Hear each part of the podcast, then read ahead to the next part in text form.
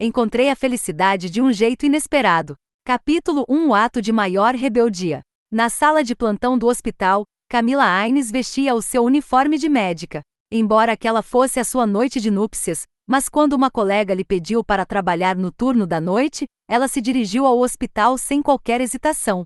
Observando o próprio reflexo no espelho, Camila endireitou seu jaleco e esboçou um sorriso amargo. De qualquer maneira, ninguém se importava mesmo em saber para onde ela tinha ido. Subitamente, a porta foi violentamente arrombada pelo lado de fora, batendo com um estrondo contra a parede. Antes que pudesse erguer o olhar para ver o que estava acontecendo, ela ouviu o clique do interruptor de luz, e toda a sala ficou imediatamente escura como breu. Apavorada, Camila estremeceu e sentiu um calafrio que a deixou de cabelo em pé. Quem está? Mas antes que pudesse dizer qualquer outra palavra, ela foi repentinamente empurrada sobre a mesa. Com isso, os objetos que estavam em cima do móvel caíram ruidosamente no chão. Sentindo o contato frio de uma lâmina afiada sendo pressionada contra o seu pescoço, Camila ouviu uma voz dizer num tom firme: quieta. Seus olhos se ajustaram gradualmente à escuridão, de onde ela mal conseguia distinguir o rosto do homem, embora seus olhos se destacassem. Mesmo na obscuridade, era possível perceber que eram argutos e frios. Foi então que o odor metálico de sangue invadiu as suas narinas. Ela se deu conta instantaneamente de que aquele homem estava gravemente ferido. Talvez em consequência da sua formação como médica, ela estava bastante habituada a permanecer calma e equilibrada mesmo em situações extremamente assustadoras e estressantes como aquela. Camila então ergueu a perna sutilmente com a intenção de chutar o homem, mas o seu movimento foi imediatamente percebido por ele, que pressionou a sua perna inquieta com força para baixo. Eu vi ele correndo nesta direção, uma voz soou à distância. Camila então ouviu o som de passos apressados se aproximando deles. Parecia que eles iriam irromper porta dentro a qualquer momento agora. Em um instante de desespero, o homem inclinou a cabeça subitamente e pressionou seus lábios contra os de Camila. Com os olhos arregalados pela incredulidade, ela lutou para se livrar do intenso beijo, empurrando o homem para longe. Felizmente, ele não a feriu com a faca afiada que empunhava. Como em uma espécie de transe, Camila tocou os lábios, incapaz de compreender o que havia acabado de acontecer. Só então ela ouviu o som da maçaneta sendo girada e, em uma decisão absolutamente inusitada, cerrou os dentes, passando os braços em volta do pescoço do homem. Sem qualquer hesitação, ela ergueu a cabeça e o beijou. Sua voz estava trêmula quando ela sussurrou: Posso te ajudar. O homem engoliu em seco audivelmente, se movendo para mais perto no instante seguinte. Camila pôde sentir o hálito quente dele junto à sua orelha quando ele se pronunciou em uma voz baixa e sexy: vou assumir a responsabilidade por isso. Mas aparentemente ele a tinha interpretado mal. Afinal, Camila pretendia apenas fingir nesta situação. No momento em que a porta foi aberta, ela gemeu o mais alto que pôde, procurando imitar os sons que tinha ouvido assistindo a cenas de sexo em vídeos.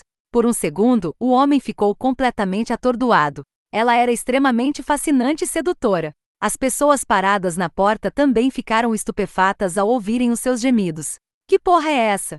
Tem um casal simplesmente transando aqui dentro. Jamais poderia imaginar que eles teriam coragem de fazer isso em um hospital. A porta então foi um pouco mais aberta, fazendo com que a luz que vinha do corredor iluminasse o corpo de Camila. Movendo rapidamente o seu corpo, o homem tentou bloquear a visão daqueles olhos curiosos. Em meio à penumbra, as pessoas do lado de fora podiam apenas vislumbrar que os dois estavam se abraçando e se beijando ali. Definitivamente não é o Isaac.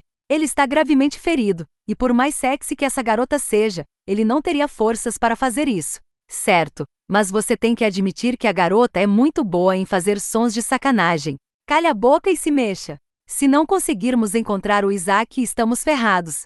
Segundos depois, o som de passos foi gradualmente se afastando. Embora soubesse que os seus agressores haviam partido, o homem se deu conta de que não conseguia se afastar da mulher. Ele passou a língua pelos lábios, a lascívia turvando completamente a sua razão. Com a crise aparentemente solucionada agora, Camila tentou afastar o homem. Mas no instante em que as palmas das suas mãos pressionaram o peito dele, ela subitamente pensou em seu casamento. Não apenas isso, mas toda a sua vida vinha sendo controlada por terceiros. Seu pai, um homem completamente governado pela própria ganância, a tinha forçado a se casar com alguém da família Johnston. O avô dela costumava ser o motorista de Robin Johnston, o patriarca daquela família. Por obra do destino, ele havia morrido salvando a vida de Robin em um terrível acidente. A pequena empresa administrada pela sua família havia acumulado enormes dívidas que a tinham colocado perigosamente à beira da falência. Com isso, o seu astuto pai sabia que se pedisse dinheiro para a família Johnston, o favor que eles lhe deviam estaria pago. Foi assim que ele elaborou um plano cruel para induzir a sua filha a se casar com Isaac Johnston, neto de Robin. Dessa forma, a sua família finalmente poderia estabelecer uma conexão mais sólida com a poderosa família Johnston, uma ligação selada por um casamento. Além disso, inevitavelmente a riqueza daquela família iria lhes proporcionar inúmeros benefícios no futuro, e uma recusa por parte dos seus membros era algo impossível, já que significaria o risco de perderem a reputação, de uma forma ou de outra. Extremamente insatisfeito com aquele casamento arranjado, Isaac havia pedido que a sua nova noiva jamais contasse para ninguém que era sua esposa, solicitando também que ela mantivesse o seu nome de solteira. O problema era que, em meio a tudo isso, ninguém havia perguntado para Camila qual era o seu real desejo. E para piorar ainda mais a situação, o seu noivo não deu as caras durante o banquete, embora não houvesse a presença de convidados por parte de nenhuma das duas famílias. Deixada sozinha no banquete do seu próprio casamento, Camila tinha o rosto lívido como um lençol. Isso a fez se sentir profundamente humilhada. Ela se recusava a aceitar. Talvez fosse por causa da tensão na atmosfera, mas naquele momento, toda a sua rebeldia reprimida subitamente veio à tona. Completamente controlada por terceiros, a sua vida mal valia a pena de ser vivida. Assim, ela decidiu que iria resistir ao seu destino, assumindo as rédeas à sua maneira. Foi dessa forma que, sem muita resistência, Camila entregou a sua primeira vez para aquele desconhecido.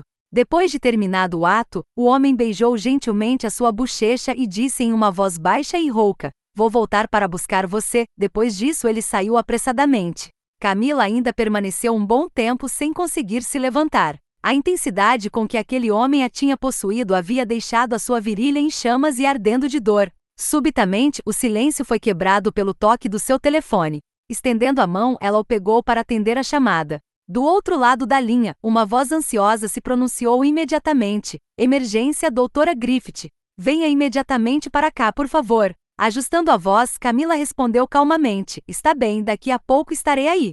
Depois de desligar, ela permaneceu observando o telefone com o olhar perdido. A visão das suas roupas desalinhadas e a sensação pegajosa entre as pernas lhe diziam que aquilo não tinha sido um sonho. Tudo realmente havia acontecido. Ela tinha feito sexo com um desconhecido em sua noite de núpcias. Aquele havia sido o ato de maior rebeldia em toda a sua vida. Mas Camila não tinha tempo para pensar nisso agora. Havia um paciente à sua espera. Cerrando os dentes, ela se vestiu rapidamente e correu para o centro de emergência. Durante o restante da noite, ela permaneceu ocupada até que finalmente retornou à sala de plantão, descobrindo que o local continuava uma completa bagunça. Um tanto aflita, ela não pôde deixar de correr os dedos pelos cabelos emaranhados ao se lembrar do que havia acontecido ali algumas horas antes. Obrigada por ter assumido o meu turno, doutora Aines, com um sorriso grato no rosto. A colega de Camila, Débora Griffith, entrou subitamente. Forçando um sorriso para ela, Camila respondeu prontamente: De nada. Posso assumir a partir de agora. Você deveria ir para casa e descansar um pouco. Só então Débora notou a bagunça na sala. Com as sobrancelhas arqueadas, ela perguntou incrédula: O que houve aqui? Virando a cabeça para ocultar o pânico em seus olhos, Camila respondeu: Derrubei as coisas da mesa acidentalmente mais cedo. Bem, de qualquer forma, já que você está aqui, vou para casa agora. Débora sentiu que Camila parecia um tanto estranha, mas não se importou. Dando de ombros, ela se abaixou para começar a recolher aleatoriamente os objetos no chão. Assim que Camila deixou o local, o diretor do hospital surgiu na porta acompanhado pelo assistente de Isaac, Willie Calderon. Ela é Débora Griffith, a médica que estava de plantão na noite passada, o diretor disse.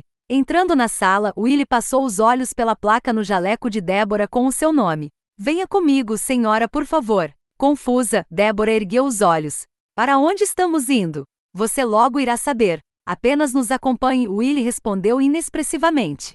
O diretor do hospital, por sua vez, não gostou muito da hesitação dela. Ele a puxou em um movimento brusco e sussurrou: Não deixe o Sr. Johnston esperando.